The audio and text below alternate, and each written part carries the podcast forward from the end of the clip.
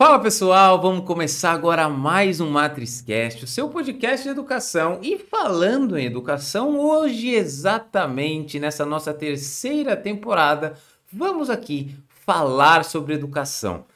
Temos um convidado super especial, o Lucas Fonseca. Ele que é professor, ele que é engenheiro de tecnologia e tem uma história maravilhosa com educação e veio compartilhar com a gente aqui toda a sua experiência, sua trajetória, para você jovem, para você que gosta de educação, que está em momento de transição de carreira na vida e quer ir para a área de educação. Pois é, Hoje aqui a gente vai falar e conhecer um pouco dessa grande trajetória. Então seja muito bem-vindo, Lucas. É um prazer recebê-lo aqui no Matrizcast.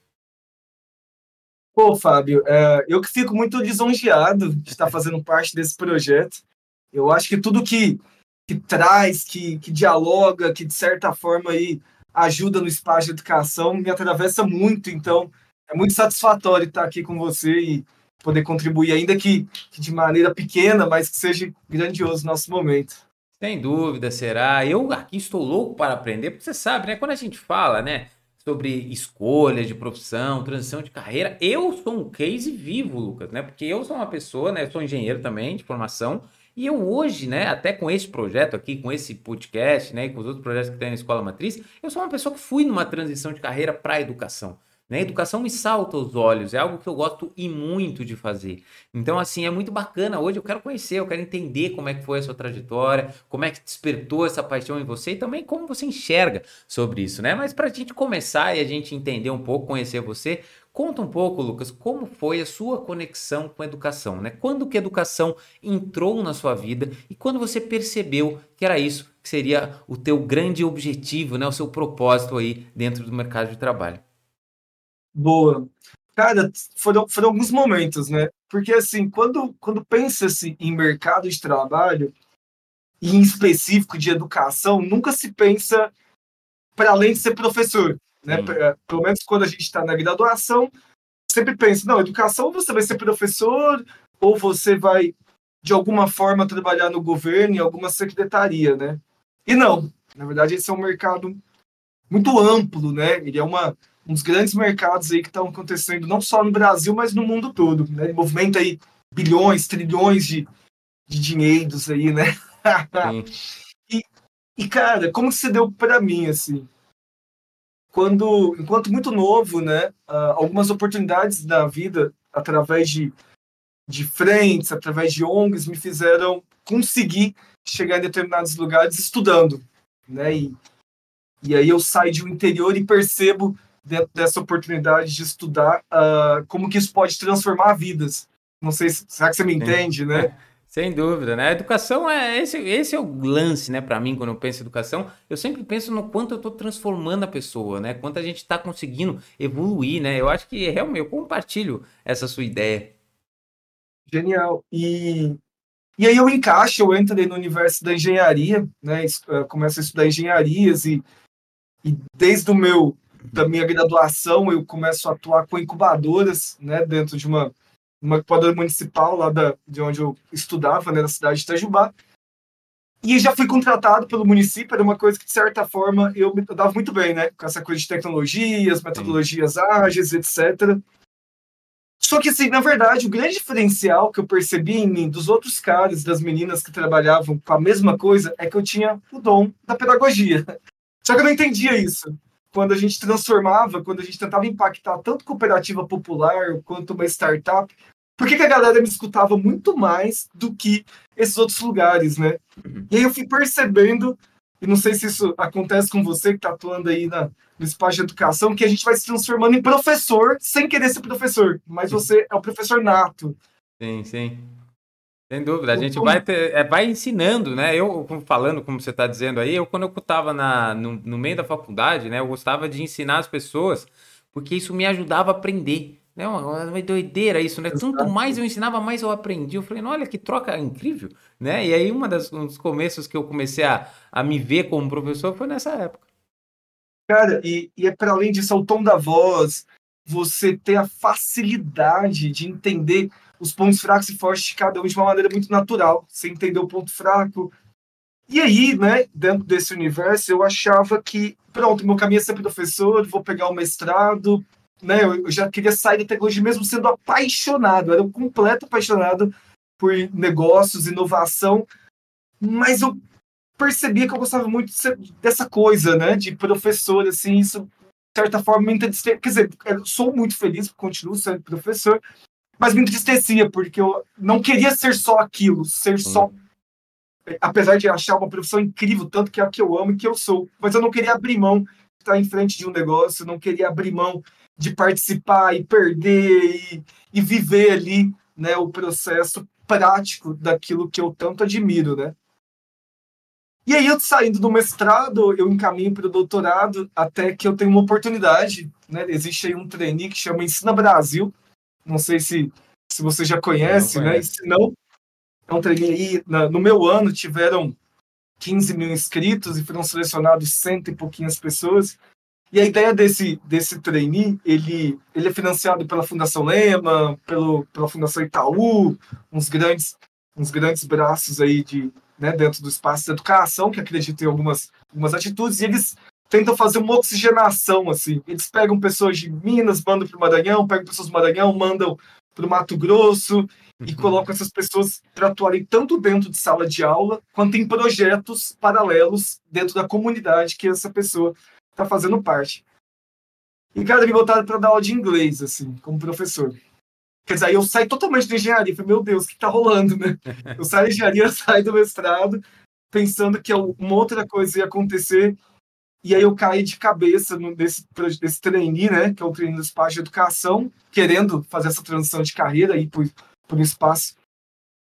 E foi muito, muito, muito doido essa experiência. Eu poderia ficar horas aqui contando para você, né? Como, como que isso impactou minha vida. E aí eu entendi que eu queria impactar as pessoas através de educação, sabe? Sim. Foi onde foi a grande chave e a grande transformação na minha vida. Muito bom, muito bacana, Lucas. Você contar, né, a sua trajetória, né, quando você fala né? Você não foi um, uma pessoa que tinha lá o seu pezinho lá na engenharia, negócios, tecnologia. E você primeiro falou uma coisa muito interessante, né? Que eu mesmo vou confessar para você, eu, eu às vezes acho que eu tenho até dificuldade de pensar dessa forma, porque para mim é automático também falar de educação. Ah, pô, uma pessoa que quer trabalhar com educação. Né? O que, que ela quer ser? Daí, automaticamente vem a figura do professor, que para mim é a maior ou uma das profissões de todas, né? Que deveria ser uma das absurdamente mais valorizadas do que é hoje. Mas tudo bem, né? Não tudo bem, mas enfim. É, e, e, quando você fala que a gente pode atuar com educação em diversas áreas, você abre um leque muito importante, que eu acho que é esse o jogo do podcast. Quando a gente né, tinha, eu lá tinha meus 16 anos, né? Para mim a gente só pensava em engenharia, né? Vai ser médico, vai ser advogado, poucas profissões e não enxergava tanto esse, esse mar de opções que hoje cada vez mais cresce. Né? Tem profissões hoje, Lucas, que não tem nem faculdade para isso. Né? Tem coisa que não tem nem estão surgindo agora. Tem profissões que é, não tem formação para você ser aquilo. Por isso que se falam sempre da capacidade de aprender.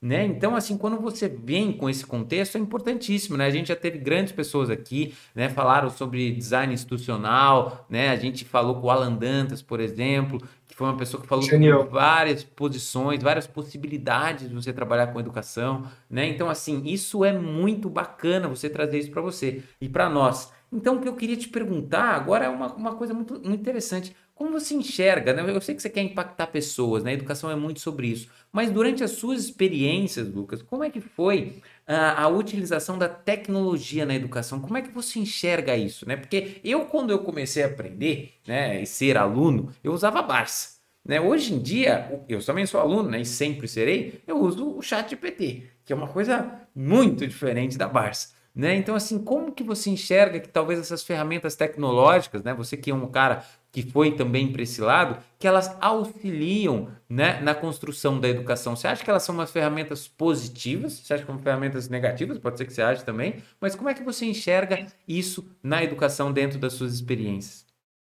Cara, genial. Nossa, genial sua pergunta. Porque tem muita coisa bacana acontecendo no Brasil. Tem muita EDTEC acontecendo no Brasil. E EDTEC, assim, que sai daquele, daquele, daquele paradigma que a tecnologia era, era uma é mais um braço, é mais um problema, é mais uma coisa para o professor carregar para dentro de casa, para o aluno carregar para dentro de casa.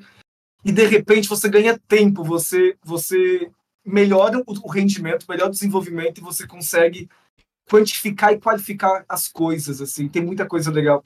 Tem a EDTEC como a Letros, que ela é focada em letramento, assim, sabe? Quer dizer, ah, é? todo o preparo dela tem milhões de reais que foram investidos na Letros e ela atua em escolas públicas pelo Brasil, assim, parceiros com o governo, algumas redes particulares também. Tem outra que é a Curios, que ela atende, assim, uh, estudantes com com outros perfis. Também tem a Cactus, que é, ele apoia estudantes em Olimpíadas, porque hoje muitas universidades públicas e também privadas dão bolsas para medalhistas de Olimpíadas. Então, assim, sai daquele paradigma que tinha que ser alguma coisa ser feita, então muitas startups e também organizações e empresas, né, é, elas tentam abraçar o mundo e criam muitas coisas, mas hoje não, percebeu-se que as, que as soluções elas podem ser muito mais pautadas e direcionadas. E nesses últimos quatro anos aí que eu estou namorando o espaço de educação está cada vez mais claro e está cada vez com muito mais qualidade. Então, perceba, uh, qualquer área é muito bem-vinda, sabe? Um biólogo ele é muito bem-vindo, um pedagogo ele é muito bem-vindo, um engenheiro é muito bem-vindo, um, advogado, inclusive minha amiga Lauriane, maravilhosa da Letras, é muito bem-vinda, porque hoje rola uma interdisciplinaridade dentro dos espaços de educação e para como porque quando você desenvolve uma tecnologia, não é só o dev, não é só o dev que está lá, o desenvolvedor que está fazendo essa tecnologia, mas tem a subjetividade de quem vai receber. E quem vai receber isso precisa do espaço humano, das pessoas humanas que estão fazendo isso acontecer. E é onde que esse espaço de educação, ele nunca. E eu acredito nisso e posso voltar daqui a cinco anos com outro discurso, mas eu, eu tenho certeza que é um espaço que sempre vai precisar de gente. Porque gente que recebe conhecimento e gente que faz conhecimento. É, é, sem dúvida que a tecnologia ela ela consegue quantificar, qualificar e separar aquilo que é mais importante ou não, né? Uma vez que ela tem essa velocidade, mas precisa de gente, sabe? E eu acho que isso que é o, o, o grande diferencial que eu sinto e o impacto que essas tecnologias têm a, atualmente, porque elas são muito direcionadas, elas são boas. Não é mais um Igual quando você pega um smartphone e ele tem um monte de aplicações que você não faz sentido. Ou quando os alunos, e não, não vou citar nome de outras plataformas, mas isso aconteceu muito na pandemia, que pegava uma plataforma, dava na mão do professor, o professor não sabia para que aquilo prestava. Era tipo uma. Você dá uma Ferrari para quem não sabe dirigir. Mas você pode fazer coisas muito melhores, você pode ter muito carro 1.0 que te leva a lugares incríveis e que a pessoa não precisa ficar inventando moda, ela não precisa saber de tudo que aquela ferramenta funciona. Então, acho que a tecnologia, ela, sem dúvida, ela acrescenta muito e tem muita coisa legal acontecendo. Muita coisa legal, muita coisa legal. Muito bacana, né? Eu também compartilho dessa ideia, eu acho que ela ajuda demais, né? E eu sei que em pontos, às vezes ela assusta, né? As pessoas falam, nossa, mas aí tá, vai, vai substituir? Não, eu acho que não. Eu acho que ela sempre vai contribuir, como você falou, né? Para que acelere alguns processos, encurte alguns caminhos, facilite o aprendizado de algumas coisas e te ajude a transmitir esse conhecimento, né? Hoje a gente está falando de chat GPT, mas já teve, teve uma conferência em Austin agora e, e, tem um cara que eu já entrevistei aqui que ele está lá, inclusive, é, ele é um cara sobre EduTex também, ele tem ótimos conceitos e, e, e ele e lá ele estava compartilhando experiências, já estão começando a fazer IA, já existe na verdade, com o seu pensamento né? Ou a pessoa está pensando em alguma coisa e eles estão conseguindo transformar isso em imagem, em, em geração, né, de alguma coisa. Né? Eu quando eu tive o meu TCC e, né, para quem talvez não entenda exatamente como funciona, eu acho que ninguém entende, né, o nosso corpo, né? A gente está descobrindo Marte, mas uh, nós mesmos ainda não conseguimos. É, mas a gente tem os impulsos, né, os sinais, né? Eu, quando eu tive, o meu TCC foi um estimulador, é, estimulador neuromuscular, né? Então, eu fazia o contrário, eu gerava uma forma de onda, né? E através de eletrodos fazia com que a pessoa fizesse movimentos, né? Porque a gente funciona dessa forma. Então, se você consegue captar esses sinais elétricos que você tem, né? No, na, no seu cérebro, né? No todo o seu sistema nervoso, você consegue entender o que eles significam, por exemplo, né? Que eu acho, acredito que seja muito dessa, dessa forma de se desenvolver essa tecnologia. Agora, uh, Lucas, você falou uma coisa muito bacana, e, né? E só para te complementar, desculpa te ah, cortar. Você é a estrela do, do momento. Não, aparece. E é genial uma coisa que a gente, que por certas formas, as pessoas que desenvolvem tecnologia, de certa forma, elas negligenciam, é que essa nova geração que está recebendo tecnologia, ela já nasce com essa tecnologia. E eu te falo pautado em três, três experiências de alunos, né? Uh, já dei aula para ensino fundamental, já fui professor da Estadual do Maranhão e atualmente eu sou professor orientador da USP, né? Da, da Exalc, lá de Piracicaba. É. E é nítido a facilidade que esses meninos, essas meninas tinham de receber as tecnologias, a, a semi-dificuldade dos estudantes universitários e a dificuldade por completo da galera de pós-graduação, que é a que eu estou atuando atualmente no MBA. Uh, a molecada, assim, em um movimento que eu ensino para eles como que é subir um documento num drive, tá pronto, eu não preciso mais. Eles têm uh, a sensibilidade que eles vão adquirindo comportamental com acesso à tecnologia. E aí que as pessoas. O problema é que quem compra tecnologia não são crianças, né? São professores, são coordenadores que têm determinadas resistências, políticos, secretários, etc. Isso é muito curioso, porque às vezes quem está desenvolvendo essa tecnologia sabe exatamente o que o público focal precisa, que são as crianças, que estão em desenvolvimento educacional, mas a resistência de como que esses outros públicos vão receber essas formas tecnológicas, sabe? E resistência que eu falo não é nem que eles são incapazes, muito pelo contrário, eu falo sobre uma construção social em cima da tecnologia. Esse comportamento tecnológico, né? Porque, pelo amor de Deus, professor, dizer, até eu hoje, eu chego os meus alunos com alguma coisa e falo, meu Deus, o que, que é isso? e, e são essas transformações. E, e, quando você traz esse chat GPT, né, uh, a molecada já tá brincando com isso. Eles sempre brincaram com alguma coisa parecida dentro dos jogos online, assim, sabe? E aí quando você traz para algum millennial, né, ou para cima disso, a galera já fica, meu Deus, vai ser substituído e não é, sabe? Sim, sim, sem dúvida. E, e assim, eu sei que muitas pessoas se assustam, por isso eu adoro. Eu adoro, eu sou um usuário nato, o tempo todo tá comigo. Eu não abro o computador sem isso mais. Né? E isso é uma vez zero. É, imagina quando chegar, né, falam que até 2030, né, vai ser algo 100 vezes mais poderoso. E vai ser muito mais, na verdade. Mas tudo bem. É, agora você tocou num ponto muito legal, né? Por isso que eu falo para você que eu nunca sei as perguntas, porque elas, se, elas aparecem, Lucas, né, durante a nossa conversa. E você falou um ponto interessantíssimo. E me lembrou de uma frase que a minha mãe me disse uma vez. Minha mãe me disse essa frase e ela vem com recorrência ultimamente na minha cabeça. Ela fala que ela falou para mim que nós, seres humanos, somos a única espécie capaz de transmitir conhecimento. Por isso que a gente evoluiu. Né? O que, que eu estou querendo dizer? Né? A gente tinha os nossos ancestrais, foram lá, chegaram até esse ponto aqui. Desenvolveram X coisas. As outras gerações, elas não começaram da onde eles começaram. Elas começaram daqui. Ou de um pouquinho próximo, né? E aí, a gente foi até ali. E aí, conforme as gerações foram passando, né, indo pela linha do tempo, a gente foi evoluindo. Porque a gente tem essa capacidade de transmissão de coisas, a gente transmite o que a gente sabe, a gente desenvolve e não parte mais do ponto inicial que a geração anterior partiu. Por que, que eu estou te falando isso? Porque você, como professor, né, e essa pergunta é muito interessante justamente por isso, como você enxerga a seguinte questão? Eu aprendi lá, eu, eu entrei na faculdade há quase 15 anos, 15 anos eu entrei na faculdade. Eu tive uma carga horária, eu aprendi certas coisas.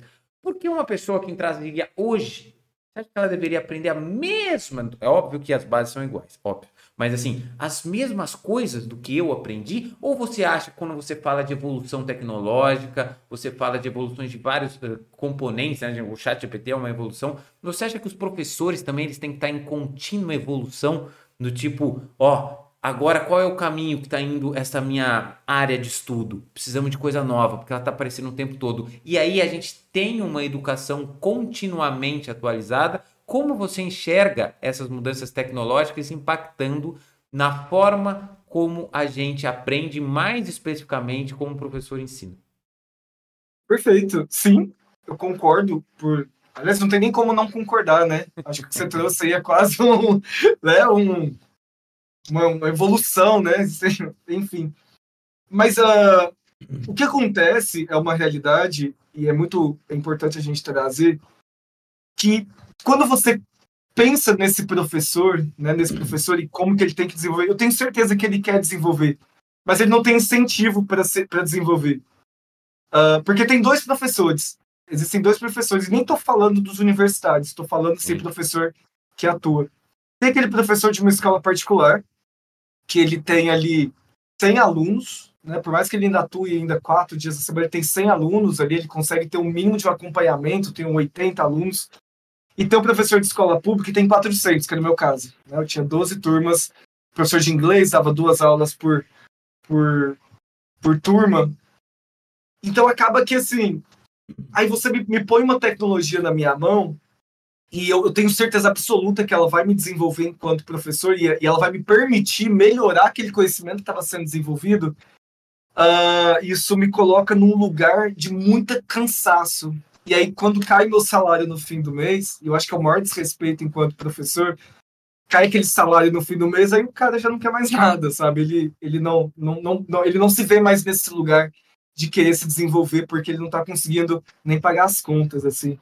Diferente de professores, isso é estatisticamente comprovado, que quando ele tem não só menos, menos, menos não existe, vai ser menos turma, né? E ele tem uh, um acompanhamento, ele tem ali um, um salário, nem vou dizer que são grandes salários, não, mas assim, um salário que ele consegue fechar a conta dele, ele consegue financiar as coisas dele. É nítido o interesse que ele tem no, no desenvolvimento e quando ele questiona aquele material didático que está sendo entregue para ele. Porque a forma de educação que a gente vive aqui no Brasil, né? Vamos, vamos colocar esse recorte. Ela está muito ultrapassada, não faz sentido, assim, sabe? Não, é, ela, ela dialoga ali quase com o sistema prisional.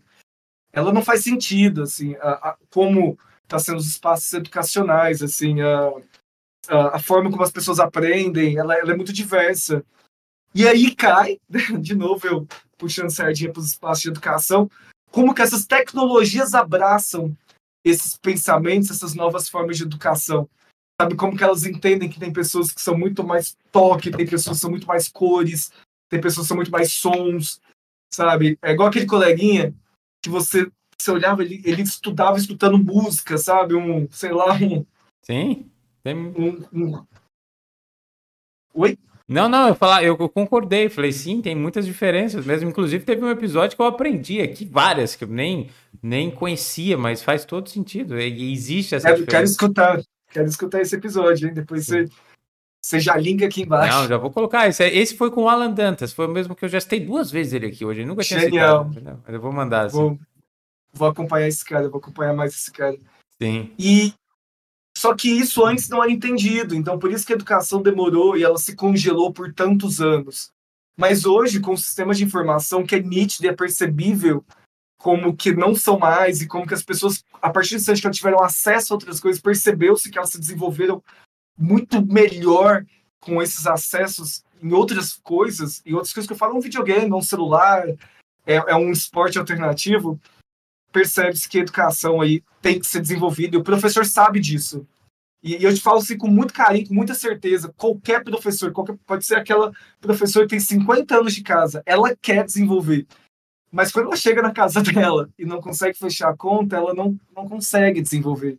Ela não se sente motivada a se desenvolver. Ela não pode se desenvolver. E essa é uma realidade da educação que também, muito legal, existem outras organizações que estão tentando trabalhar para melhorar esses índices, né? Existem aí uh, algumas fundações, né? A gente pode pensar estão trabalhando fortemente tem a FGV, que fez uma parceria ali com o governo do Mato Grosso, do Mato Grosso, eles estão desenvolvendo ali um sistema integrado de educação muito bacana ajudei a fazer parte no momento ali enquanto consultor, mas não pude dar continuidade, mas a equipe é tão maravilhosa que eu acho que nem precisa de mim. e tem, tá disposto, assim. Então as pessoas estão adaptando essas duas realidades. Sabe, a realidade da pessoa que tá muito cansada e tá muito cansada, mas com as possibilidades de entender essa canseira e integrar no universo possível. Cara, a educação é muito massa. Eu, pra todo mundo que escuta e começa a entender mais esse mercado. E quando eu chamo de mercado é com muito carinho, assim, mas tem muitas possibilidades de entrar, de se desenvolver, vagas de empregos geniais, assim, que contemplam e namoram tudo isso que eu estou te falando, que analisa esses dados desses alunos, ou que acompanha esses alunos, ou que. E hoje em dia tem outras startups, outras. Uma tribe que também se ajuda no acompanhamento de alunos em software. Quer dizer, é um universo muito rico e tem muita vaga porque as pessoas não conhecem, sabe? Você entra no LinkedIn, é o que mais tem essas empresas de educação oferecendo vagas, sabe? Muito bacana, Lucas. Você falando, e eu adorei sua resposta, né? Eu, eu, eu achei ela super importante, né? Até, até eu os meus cortes aqui, esse aqui está tem que ter.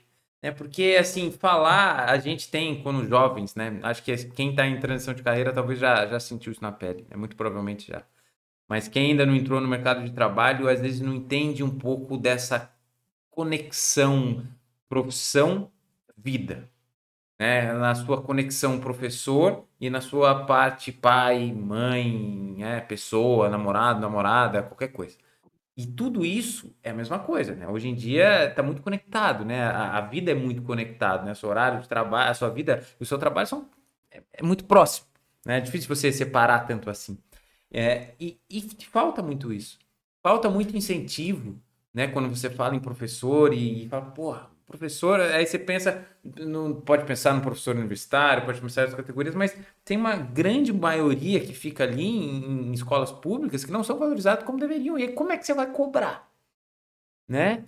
É, hoje Exato. mesmo eu tava, às vezes eu passo, né? Tive experiências na minha vida que eu olhava para a pessoa e, e assim, a pessoa tão cansada que ela tinha um baita potencial ali, cara, um baita potencial, só que ela tava reprimida dentro de um sistema que não usava esse potencial dessa pessoa. Na verdade, ele reprimia, cansava, né? Usava a pessoa até a exaustão, né? Por isso que às vezes você vê metodologias de trabalho, de, né, pô, reduz a carga horária, melhora, não sei o quê, porque nem sempre mais é mais. Às vezes menos é mais.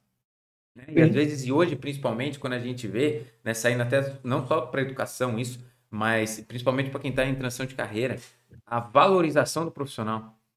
Né? Você pode, pense você que está nos ouvindo aí, você está trabalhando, pode ser em educação, pode ser em qualquer coisa, para alguém que te valoriza, para alguém que pensa em você e está preocupada com a sua qualidade de vida ou com a sua felicidade, versus você trabalhar em uma pessoa que está só querendo sugar, ou ela vai até o fim. É óbvio que no primeiro cenário você vai estar tá muito mais motivado, vai estar tá muito mais atento, se desenvolvendo, usando o seu tempo, conectando, adorando. Isso traz muitos benefícios. Agora, quando você cai num case, que é o que você falou, né, de muito trabalho, não consegue pagar a conta, é como é que faz? E essas são as Sim. coisas que tem na vida real, né, em muitos casos. A minha mãe, ela foi professora de, de escola pública a vida inteira, né, professora de física. Né? Ela sempre fala para mim, eu, eu, lembro dela, né? Chega, chega, saía muito cedo, chegava muito tarde. Então, assim, essas realidades que a gente precisa expor e precisa trabalhar em cima, precisa cobrar do governo, né? A gente teve uma entrevista aqui com o Olavo Nogueira, do Todos da Educação, e ele falou muito sobre políticas públicas, sobre formas de quanto que a gente tem que valorizar. Eu falo, Lucas, assim, ó, se alguém fala assim, não, e o Brasil, como é que a gente resolve, né? Educação, tem né, um monte de criminalidade, tem roubalheira aqui, lá, saúde tá um caos, a saúde pública, então como é que você resolve? Eu falei, não sei. Mas qualquer solução passa pela educação. Qualquer. Com todas, qualquer, qualquer. Eu compartilho, eu não consigo nem, nem, nem, nem colocar em palavras uh, o que você acabou de trazer, assim, porque os espaços de educação e, e, você não só por sentir a sua mãe, né? Você lembra de como que foi o papel dela, a trajetória dela. E sabe, você vai questionar sua mãe, assim, nossa, minha mãe não quis aprender, mas você sabe que ela quis e quis muito. Você sabe que ela quis e ela quis muito, assim. Sim. E negligenciar essa frente, né? É, é negligenciar muito o ser humano, eu acho, assim, enquanto criador de conteúdo, enquanto porque já não é só a sala de aula, pelo amor de Deus, o professor ele ele, ele tem a sala de aula, mas ele tem o planejamento, Corrige ele tem prova. prova que ele corrige. É, é, um universo muito grande. E... Mas acho que não pode desistir, assim. Né? Eu acho que as pessoas que estão escutando aqui não é. Uh... Mas eu acho que não pode romantizar. Não Sim. pode romantizar a vida do professor. Não pode romantizar. Né? Não pode criar textos lindos chamando professores de heróis, assim. Eu acho que quem já foi professor se chama de herói, ele fala, pelo amor de Deus, assim, sabe? Eu não sou herói, eu faço parte de um problema eu quero construir e resolver esse problema, sabe? Herói. Quem deveria ser herói não está sendo, na verdade, né? São as pessoas que pagam o meu salário. Eles deveriam ser heróis, eles que, que vocês votaram, eles que vocês decidiram colocar para serem heróis não estão sendo, assim. Eu não sou herói, eu faço parte do problema tentando ser solução, assim. Sim, sim. É, é um discurso que eu escutava muito lá no Maranhão, dos professores. Acho que é onde do professor esse, esse texto, eu sou herói, já não, não, não cabe mais, sabe? Não, porque o herói é aplaudido, o herói é amado, o herói é reconhecido, e eles não são. Então você não pode chamar eles de herói. Eu até agora lembrei, cara, eu vi um, eu não tava num Reels no Instagram assim, falou assim, eu não quero ser guerreira. A pessoa compartilhou assim, eu não quero ser guerreira. Eu quero ser feliz, eu quero ter meu tempo aqui, eu quero ter uma vida normal. Guerreira, não, é legal, mas não, não quero. Né? Porque não é, não é esse, esse ponto né, em questão, né? Que vai só para um lado, né? Eu acho que é muito importante se pensar na qualidade, os professores precisam ser mais valorizados. Mas vamos seguir aqui o nosso podcast, a gente vamos, já está entrando vamos, quase vamos. na parte final. Eu queria fazer uma perguntinha final para você aqui, Lucas. Eu queria entender, né? Você aqui falou da, da parte de pós, né? Você fez pós, você fez o mestrado, você teve toda uma vida acadêmica, você tem a parte, né, que você dá aula, mas você também tem um pezinho ali de engenheiro, de negócio, desenvolvimento de pessoas, de trabalhar em empresas. Como você vê a conexão desses dois mundos? Né? Porque em tese são caminhos que você pode é, seguir profissionalmente diferentes, né? Tem aquele cara que quer ir Sim. fazer um mestrado, fazer um doutorado, ser um professor, seguir na área acadêmica, ser um pesquisador, um cientista, tanto faz. E a pessoa que vai mais para o mundo corporativo. Ao meu ver, e essa é a minha opinião, eu vejo que esses, esses caminhos eles tendem a cada vez mais se estreitar. É necessário, porque a academia produz muita coisa para a indústria, que dá muita oportunidade para a academia. Então eu vejo muito dessa necessidade de encurtar este espaço mas eu quero saber sobre a sua experiência. Como você vê a importância da conexão entre os dois lados? Né? O quanto o Lucas, no mundo mais corporativo, uh, é importante para a academia e vice-versa. Como você vê esses dois mundos, Lucas? Cara, o que está acontecendo no mercado de trabalho corporativo, né? Indo para esse outro lado.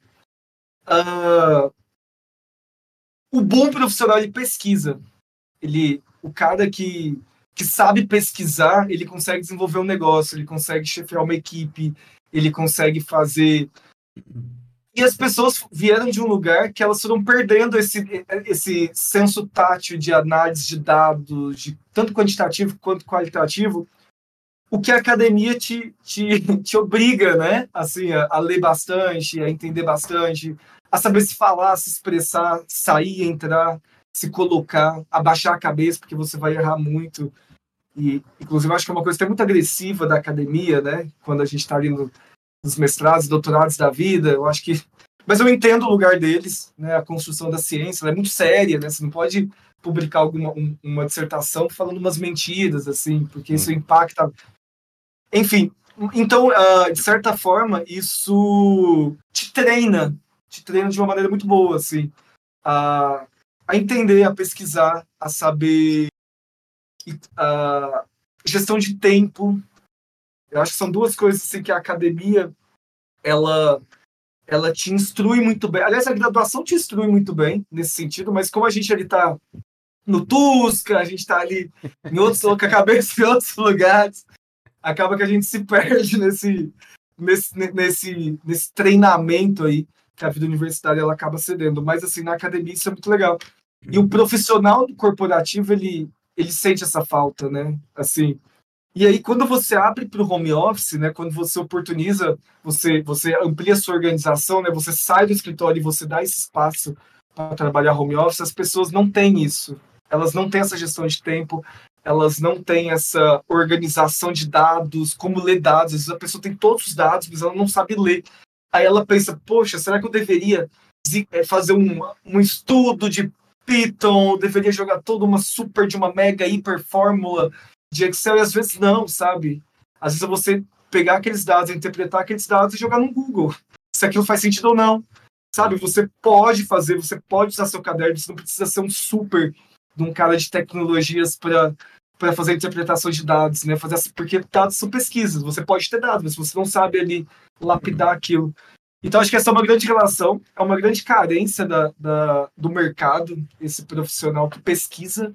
Isso é muito engraçado, porque uh, hoje tem tantas informações que as pessoas jogam no Google já pega a primeira, em vez ali namorando e eles jogando no Google acadêmico. Se é um artigo insuportável, eu sei que é um artigo insuportável, mas vê se valida aquilo que está resumido. Só isso. Fala, nossa, existe um arquivo, de fato, um, um artigo científico que já foi ali citado mais de mil vezes, que fala o que esse site está falando, então acho que faz sentido. Então, esses dados que eu recebi, né, no meu caso, sempre são dados sobre educação, sempre são dados do que, que a gente precisa melhorar ali no desenvolvimento de um negócio. faz sentido, faz sentido mesmo, sabe? Olha, esse indício aqui no, no Rio Grande do Sul, a galera ali de fato tá tendo uma baixa em determinado segmento. É, é, simples isso. E é uma coisa que a academia ela, ela executa muito bem, ela te treina muito bem e, e pode ser empenhado aí no meio corporativo. Muito bom. Você falando de, de, de, dessa primeira resposta, né, que você deu, bom profissional é aquele que pesquisa, isso foi incrível. Isso vai muito de acordo, né, com a questão do aprendizado constante que a gente precisa, né, porque as coisas mudam, né? E agora eu me lembrei, eu estou começando, eu, já foi tantas entrevistas aqui, Lucas, que toda hora eu lembro de alguém. Agora uhum. falei do, do Alan nessa entrevista, depois falei do Olavo, agora falar do Sidney.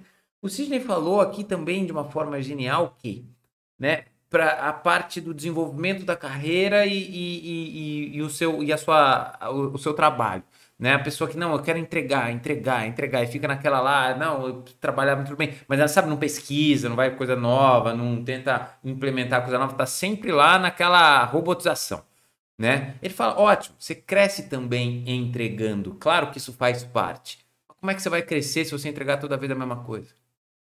Exato, né? porque então, Fábio é muito mais bonito você errar pesquisando do que errar achando. Sim. Sabe? Eu acho que as pessoas, por Achar alguma ninguém razão. acha nada, pelo amor de Deus. Né? Achar, né, aí, a conversa acaba nesse acho. Já. E sempre, é muito doido. Assim, às vezes você tá em uma galera querendo investir assim, muito dinheiro em você, e o cara, ah, eu acho que o meu produto. Não, você não tem que achar. Você fala, não, olha, tem determinadas evidências e evidência a gente acha no Google, quer dizer, é muito simples, assim, porque você não é tão simples, mas é muito mais bonito o cara que vai estar tá investindo em você, vai falar, poxa, você tentou pra caralho, poxa, você tentou muito, você tentou fazer acontecer, você trouxe evidências, mas não deu certo, e tá tudo bem. Você não, não foi um achismo, porque a, a, as circunstâncias acarretam outras circunstâncias que aqueles dados que você havia entendido mudar e tá tudo certo. O que não tá tudo certo é você ficar nesse achismo, você não pesquisar, você não. Isso é muito legal de trazer e eu e eu acho que é uma coisa que as pessoas e os que tá ouvindo a gente não não, não perde isso, sabe? De, de ser uma evidência, uma evidência simples assim, quando você estiver validando uma ideia, sabe? Sair dessa coisa que eu acho que né, ninguém aqui é ah, talvez você seja, não sei, sabe, um, um CEO da Google, sabe? Que a sua cabeça é quase uma super máquina. E aí tá tudo bem, parabéns. Mas assim, enquanto você não foi isso, né? Eu acho que é legal a gente sempre estar nesse, nesse universo. Desculpa ter te cortado, ah, eu precisava complementar com isso. Mas é exatamente. E essa questão da pesquisa, né? Eu, eu implementei muitas coisas no meu trabalho que eu tenho hoje. Eu fiz pós, né? Minha pós eu implementei no meu trabalho, né? Eu fiz cursos extras, implementei no meu trabalho. Não, mas foi na academia? Não, mas eu tô falando, é um mindset de academia. Não é só academia. Exato. Eu, tô, eu, eu tenho um mestrado. Eu tenho, eu tô terminando o mestrado, né? Eu quero fazer um doutorado, tem esse caminho também. Só que assim, eu tô falando a pesquisa, né? Entender o que, que é. Uma pessoa, uma pessoa, por exemplo, com. Eu duvido, pelo menos, eu acho que a probabilidade estatística de uma pessoa que tem esse mindset de academia, ela cair numa fake news. Porque a pessoa já olha aquilo e fala, cara, ah, porque você para de acreditar em qualquer coisa que você vê. Cara, é muito difícil alguém falar alguma coisa para mim e eu, pô, tá, calma, né? da onde veio? Né? Porque justamente quando você vai para a questão de publicar um artigo, né? Eu estou publicando um artigo, estou defendendo minha tese, é, tem uma série de regras, né? Uma série de fontes onde você coloca, de onde você faz a pesquisa, que não te obrigam a entender ou a ter um melhor entendimento sobre isso. Mas Lucas, Estamos chegando aqui no final do nosso episódio, que eu estou adorando. Lembra aquele caderninho que não tinha nada? Ó, ele era assim, ó. Hoje, há poucos minutos atrás, agora já está assim, ó, bem completinho, com tudo que eu aprendi aqui com você sobre educação, de compartilhar a história. A gente falou sobre professores, né? Do quanto você gostou e gosta dessa profissão, né? Do quanto você estava lá na engenharia e se descobriu também em sala de aula, se descobriu ensinando. Afinal, o seu propósito era impactar vidas, que eu acho que é o grande propósito de todos, mas principalmente de um professor. E aonde você também nos mostrou aqui, Lucas, as dificuldades né? Quando eu falei para você, pô, e a tecnologia, né? Como você acha que é os professores utilizando? E você me responde aqui mostrando a fragilidade de um sistema, né? Do sistema de educação que não valoriza quem mais deveria ser valorizado. Né? Então, assim, tecnologia é bom, é ótimo, né? Ajuda em espaços e cada vez mais vai estar presente. Então, assim, tudo isso que você nos trouxe, né, para que a gente leve aqui, principalmente nesse final, do mindset da mentalidade da academia, né? Ah, fui para o meio corporativo, nem sei o que é pesquisa. Calma, cara.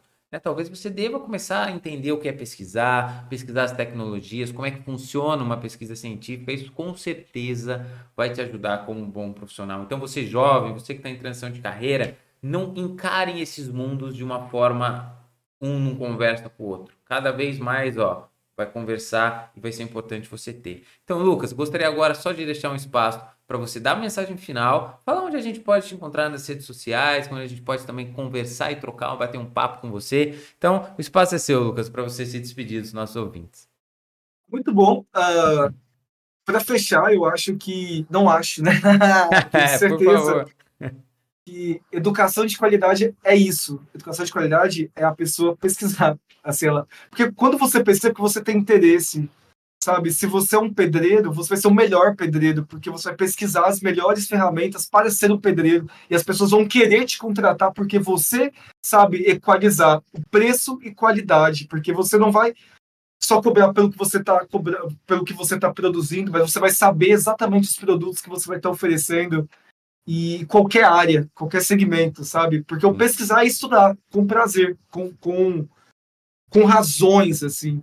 E é isso que é uma educação de qualidade, né? Não é eu ficar te martelando ideias, mas você se permitir pesquisar aquilo que te interessa, ser melhor naquilo que você está se propondo a ser. Isso é uma educação de qualidade. Muito bom. Uh, o meu LinkedIn, eu acho que é uma rede aí. Eu não, não compartilho tanta coisa, mas eu estou sempre acompanhando, curtindo e, e tentando entender as novas mentalidades, né? Que é o Lucas Gustavo, né? O, o, o link barra Lucas Gustavo Uh, o meu Instagram também está todo nessa, nesse mesmo segmento. É um prazer.